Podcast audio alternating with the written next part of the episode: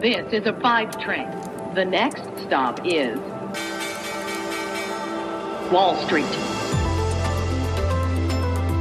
Hallo zu euch nach Deutschland und herzlich willkommen zu Wall Street Daily, dem unabhängigen Podcast für Investoren. Ich bin Sophie Schimanski aus New York. Zunächst schauen wir wie üblich auf den Handelsstart hier bei mir in den USA. Die US-Aktien steigen an diesem Mittwoch ganz leicht und die Comeback-Rally des Marktes streckt sich jetzt in den dritten Tag hinein. Äh, wenn das hier auch heute keine Rally ist, sondern eher ein sanfter Aufschwung von wirklich nur ein paar Punkten. Aber nach letzter Woche nehmen die Anleger, was sie kriegen können. Der Dow Jones Industrial Average klettert eine Stunde nach Handelsstart etwa 50 äh, Punkte, der S&P 500 zieht 10 Punkte an und der Nasdaq Composite steigt weiter, nachdem er in der vorherigen Sitzung mit einem Rekordstand geschlossen hat. Das war jetzt äh, das erste Hoch des Nasdaqs seit dem 29. April. Die Anleger haben begonnen, wieder in die großen Tech-Aktien zu investieren.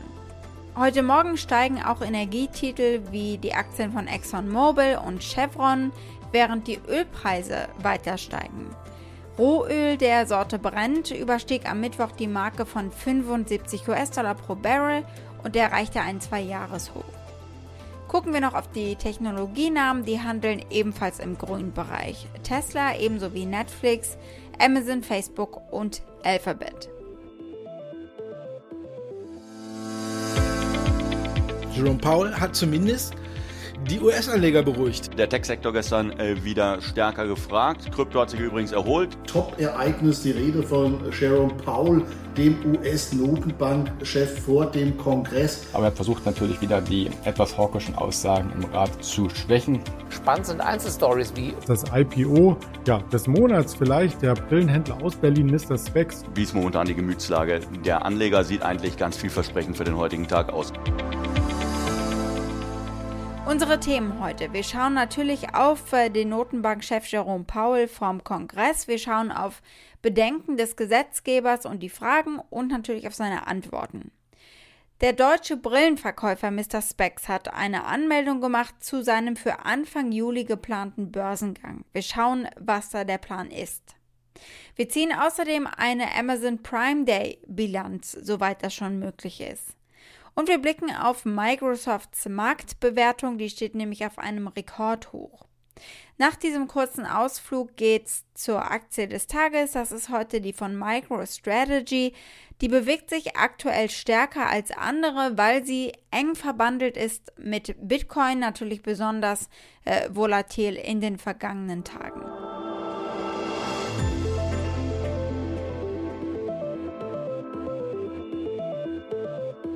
Blicken wir zunächst auf Jerome Powell und auf die Anhörung am Dienstag. Die sollte eigentlich die Reaktion der Notenbank auf die Pandemie als Thema haben, aber Hot Topic war wenig überraschend eigentlich Inflation und die Sorge, dass wir uns in den USA Richtung Hyperinflation entwickeln. Hören wir doch mal rein, was Paul dazu gesagt hat. Die Frage, ob wir eine Hyperinflation wie in den 70ern erleben, kommt von Senator Mark Green aus Tennessee. Paul sagte nein, denn es gibt ganz konkrete und vor allem vorübergehende Gründe für diesen Preisanstieg, wie zum Beispiel die starke Nachfrage in vielen Bereichen und ein beschränktes Angebot und äh, Bottlenecks eben. In den 70ern habe er einen Platz in der ersten Reihe gehabt, sozusagen, um die Hyperinflation zu beobachten. Das hier sei ganz klar anders und vor allem eben übergangsweise. Is it possible that the high interest rate that we're seeing today is the start of something that could be as you know as bad as the 70s? And if not, could you explain why? You say higher interest rates or higher inflation? Inflation, I'm sorry. Yeah. Very, very unlikely. What we're seeing now, we believe, is inflation in particular categories of goods and services that are being directly affected by this unique historical event that none of us has lived through before called reopening the economy after closing it. So you see extremely strong demand for labor, for goods, for services, and you see the supply side caught a little bit flat-footed and trying to catch up. And you see bottlenecks, and you see this all over the world, by the way. This is not just the United States. So all of those things suggest to me that, that an episode like what we saw in the 1970s, I graduated from college in 1975. I had a front row seat I don't expect anything like that to happen. Andere waren besorgt, dass die Notenbank zu besorgt über Inflation ist und die Zinsen zu schnell anheben würde. Also genau die andere Seite des Spektrums. Obwohl die Inflation eben nur vorübergehend sei, äh, fürchtet zum Beispiel die demokratische Abgeordnete Carolyn Maloney. Thank you. It's good to see you again, Chairman Powell. I want to start by asking about the Fed's monetary policy and inflation in particular. I'm very concerned that the Fed is going to raise rates too early, which would seriously harm the economic recovery. As you stated last week, much of the recent rise in inflation had actually been expected. I strongly believe that the recent spike in inflation will only be temporary, and that shouldn't cause the Fed to raise interest rates too soon. Paul antwortete klar. Er sagte, er ist bereit, Instrumente einzusetzen, wenn es denn nötig sei, um die Inflation in Schach zu halten. Aber die sieht er eben wie Maloney als vorübergehend. Dazu kann man sich dann zusammenreimen, dass er nicht besonders bald und nicht besonders stark an der Zinsschraube zum Beispiel drehen will. Und dann wiederum andere konnten sich nicht zurückhalten, das Ganze einen Schlagabtausch zwischen Demokraten und Republikanern werden zu lassen. Hier versuchte eines der republikanischen Mitglieder des Komitees, die Arbeitslosenunterstützung während der Pandemie und die Demokraten zu kritisieren. Powell beißt aber nicht an und sagt nur, das ist nicht seine Entscheidung und er kann sich darüber kein Urteil bilden. These are judgments for people who stand for No, I'm just following your logic. You said if it runs out, that will help the employment situation. I mean, I got I employers. I think I think we'll see strong job creation in the fall. I really do, and I, I think there are all these, as you point out, 9.3 million job openings, many millions of people unemployed. There seems to be some kind of a speed limit. It may just be that it's hard to match up with a new job, and people feel like they can wait a little bit longer and, and, and really shop carefully. It seems to me, Chairman, and again, I know you don't talk, you- you're not going to comment on policies, but I don't know if the Democrats are doing anything right.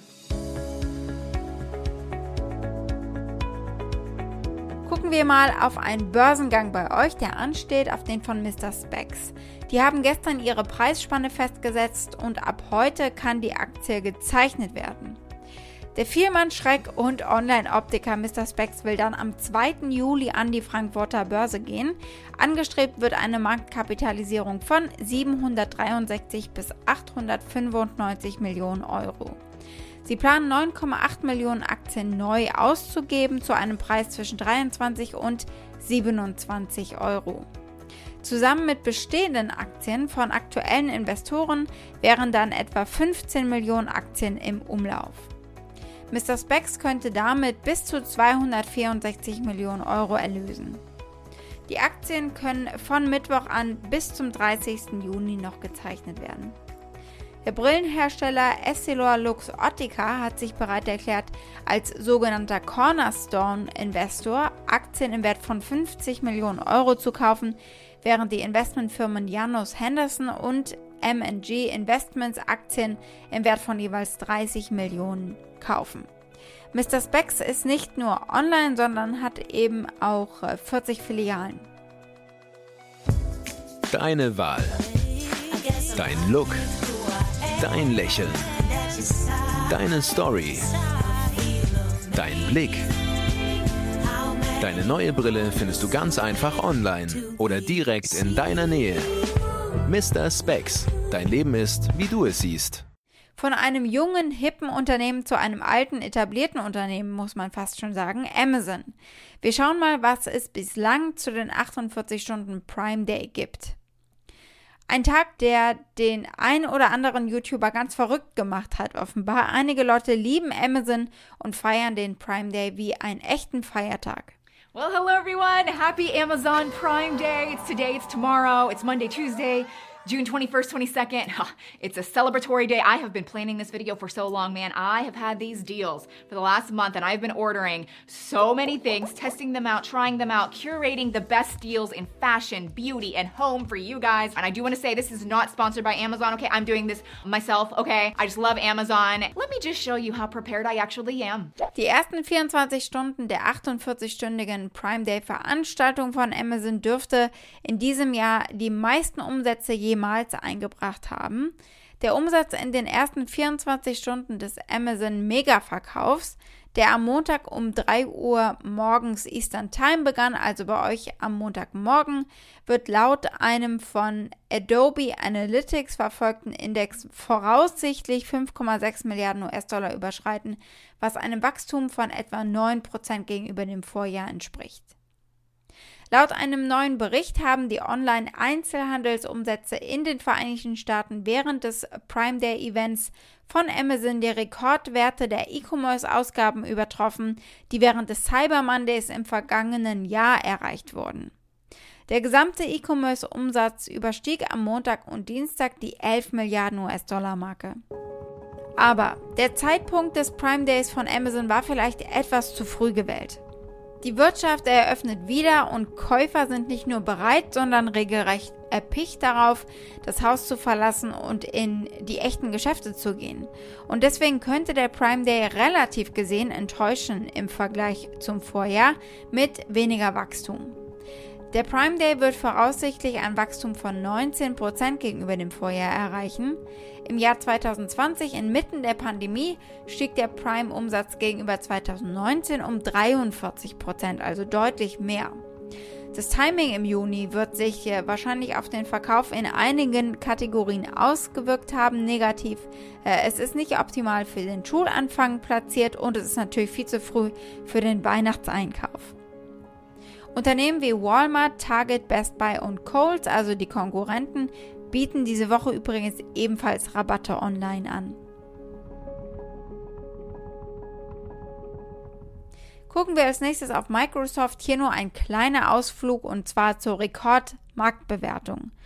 Microsoft ist das zweite Unternehmen, das einen Marktwert von 2 Billionen US-Dollar erreicht hat zwischenzeitlich. Das ist passiert gestern während der Handelssitzung. Apple, das derzeit 2,2 Billionen US-Dollar wert ist, war das erste Unternehmen, das diese Rekordmarke geknackt hat. Microsoft steht aktuell bei ziemlich genau eben 2 Billionen, die Aktie fällt aber leicht, minus 0,03 Prozent.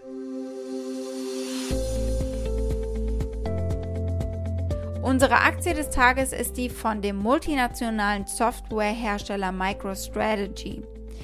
Die sind aber vor allem auch bekannt durch ihren CEO Michael Saylor. Das ist ein Bitcoin-Bulle, obwohl das eigentlich fast untertrieben ist.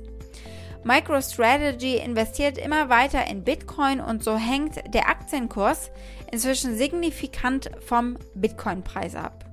Und der ist gefallen in den letzten Tagen und die MicroStrategy-Aktie ebenso.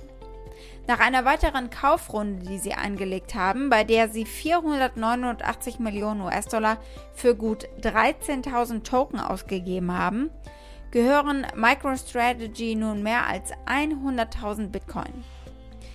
Laut dem Unternehmen haben sie für ihre Münzen durchschnittlich 26.000 äh, US-Dollar pro Stück ausgegeben, einschließlich Gebühren und andere Ausgaben. Die Bestände des Unternehmens waren am Montag mehr als 3 Milliarden US-Dollar wert. Und aktuell klettert Bitcoin ja wieder und damit eben auch äh, ihr Bestand. MicroStrategy hat sich im vergangenen Jahr dank seiner aggressiven Wetten auf Bitcoin, ja und der regelrechten Evangelisierung durch den Vorsitzenden und CEO Michael Saylor von relativer Unbekanntheit zu einer bekannten Kraft an der Wall Street und vor allem in der Krypto-Community entwickelt. Saylor wirbt für Bitcoin, wo er eigentlich kann. Es sei das Jahrzehnt des Bitcoins, äh, wenn Regierungen und eben institutionelle Investoren jetzt auch einsteigen, sagt er. It's always the right time to buy. We have a long-term view on this. I think that this is the decade of Bitcoin. This last decade was the first decade of Bitcoin and reached multi-hundred billion dollars by March of 2020. But I think the pandemic catalyzed the next phase of growth and caused it to mature and come to the attention of institutional investors. And so I think the coming decade is the decade when institutions, corporations, governments, and the like begin to adopt Bitcoin mhm. as a, a digital asset. Ein Blick auf die Analystenmeinungen zu MicroStrategy. Dreimal heißt es Aktie kaufen, einmal halten und es gibt ein Verkaufsrating. Das durchschnittliche Preisziel liegt bei 667 Dollar und 50 Cent. Wall Street. Damit war es das für heute. Ich hoffe, ihr seid morgen wieder mit dabei. Schickt gerne eure Fragen oder Vorschläge für eine der nächsten Ausgaben. Ihr erreicht mich unter wall-street-daily at mediapioneer.com. Habt einen schönen Abend und ich sag bis morgen, eure Sophie.